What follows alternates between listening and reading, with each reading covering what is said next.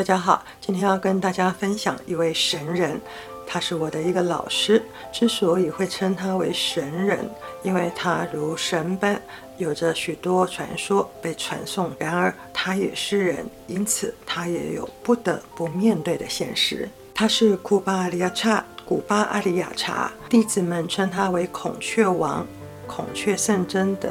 关于他的故事，我曾经在台湾的电视台采访过一次，大家可以在网络上搜寻到相关影片去了解。那么这一集是要跟大家分享我心目中的师傅。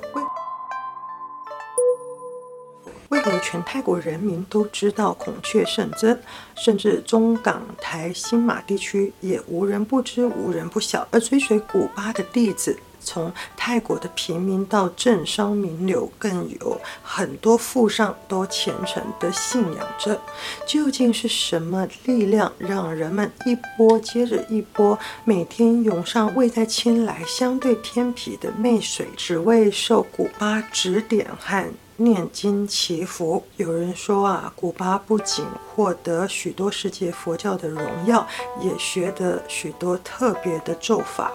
这些做法呢，特别容易招来财运，阻挡厄运的危害。但他总是谦虚的不回答所有有关于神机的问题。他总是说啊，我就是这样子。你们也看到了，很多人愿意相信我是有神机的。回去之后内心平和，那算不算灵验呢？有的人内心痛苦来到我这里，他把痛苦留在这里，一身轻松的回去了。他的生活就此云开雾散，算不算是一种灵验呢？如果所有人都有。有信仰，那么就会相信我那些神迹。如果他们愿意接受这样的信念，神奇的事情就会发生。师父他几乎不谈艰深的佛教教义，也没有俯瞰人间的那种视角。他的话语甚至有些心灵鸡汤的感觉。เข้าวัดนี้มาแล้วให้ทำใจอยู่สองอย่างว่าโลกนี้มีดำมีขาว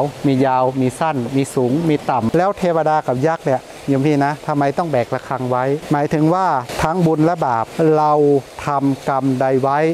เราจะเป็นผู้รับผลของกรรมนั้น ถ้าทำดีก็ดังดีทำชั่วก็ดังชั่ว最令人印象深刻的是他的手指异乎寻常的修长，身高大概一百六十多公分的他，有一双长臂，还有一双四十四码的大脚。据说这是佛像，全泰国人都知道这幅佛像如今就安放在孔雀王的肉身上。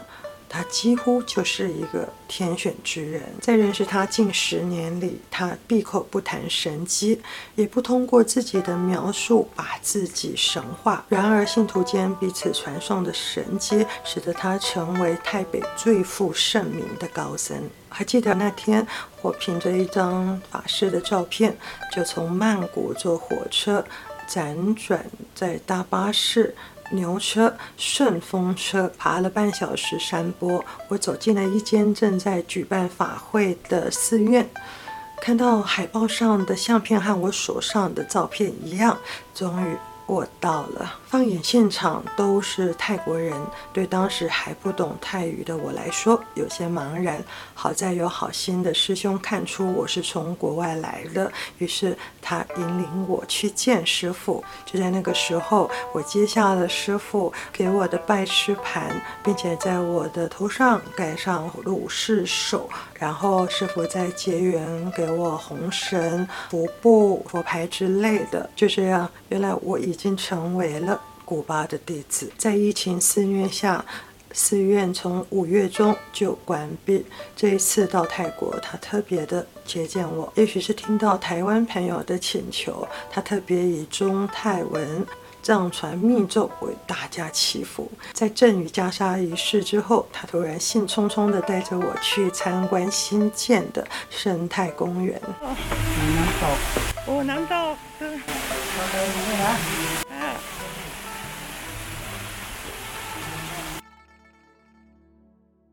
公园建造的如梦似幻般，走进里面犹如走进佛的国度般，令人感到清新舒适。拜拜。 อันหมอกเนี่ยสิบพ่นสิบนาทีหยุดห้านาที ตอนนี้ก็จะหยุดก่อน เดี๋ยวห้านาทีอีกอีกห้านาทีก็พ่นต่อ อืม โยมพี่วันนี้ทำ 师傅边走边介绍生态林的一切植栽，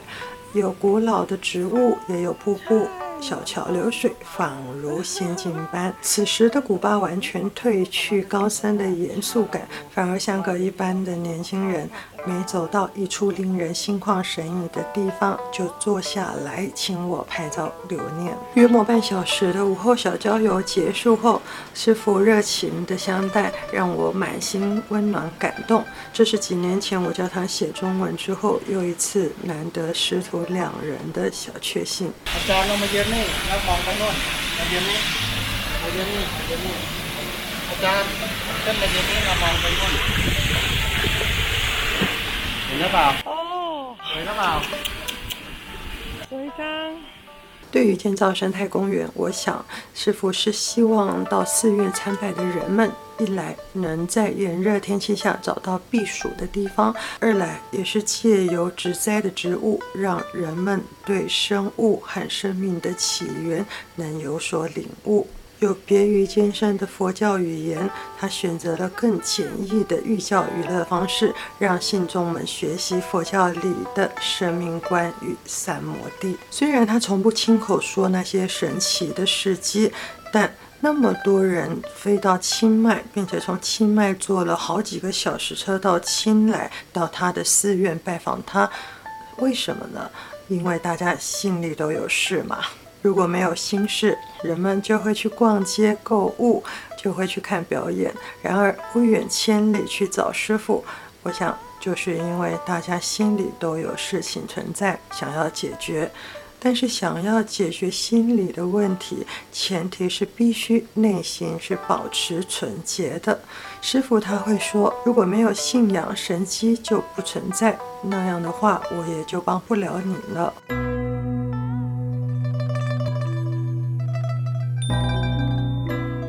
十七岁与佛结缘，二十岁出家为僧。之所以被称为孔雀王、孔雀圣僧，据说是因为他喜欢用孔雀作为符篆的印记。而他最令人尊敬之处是连续打坐了十三天，每天只喝一钵水。这件事迅速在泰国传开，引来全国各地信众朝圣。孔雀王的寺院占地有九十来。在泰国一千六百平方米就是一来，可见这座寺院相当恢宏。信众里不乏有些泰国富商，像是主殿里面的富贵如意佛，里面就镶了三百六十五颗水晶。捐赠者则是一位泰国的华侨富商，而佛像的身体则是用价值千万泰铢的金箔塑身，基座底下还藏有很多珍宝。整座佛殿金碧辉煌，耗资五千万泰铢，人生数十载。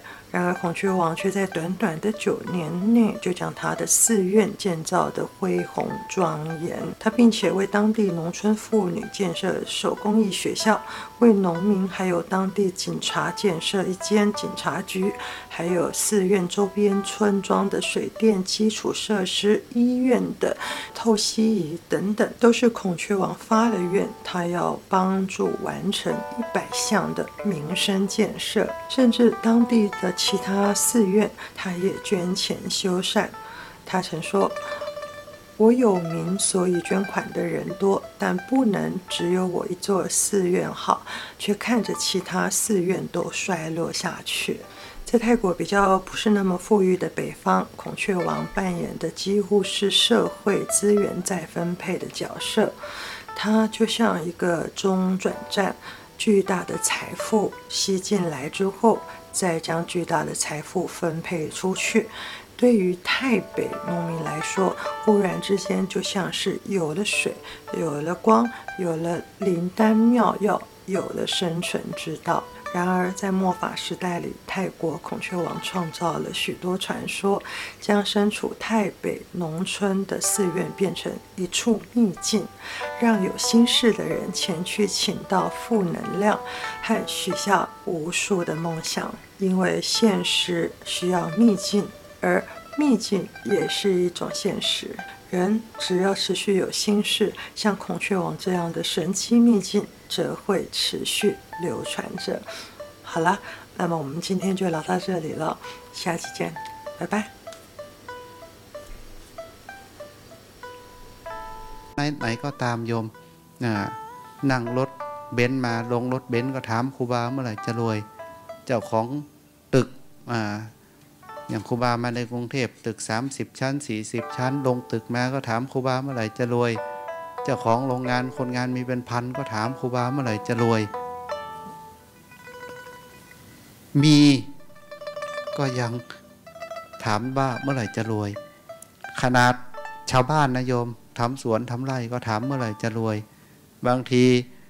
ปั่นจักรยานมาวัด ไม่มีมอเตอร์ไซค์ก็ถามว่าเมื่อไหร่จะรวย ทุกคน มีความพอไม่เท่ากันโยมอะคนที่หาไม่รวยสักทีหรอก เพราะว่าไม่มีจุดพอ มีหมื่นล้านยังหาอยู่ก็ไม่รวยโยมอะมีแสนล้านยังหาอยู่ก็ไม่รวย มีพันเดียวอ่าแต่รู้จักพอพอแล้ว เยอะแล้ว ก็รวยแล้วโยม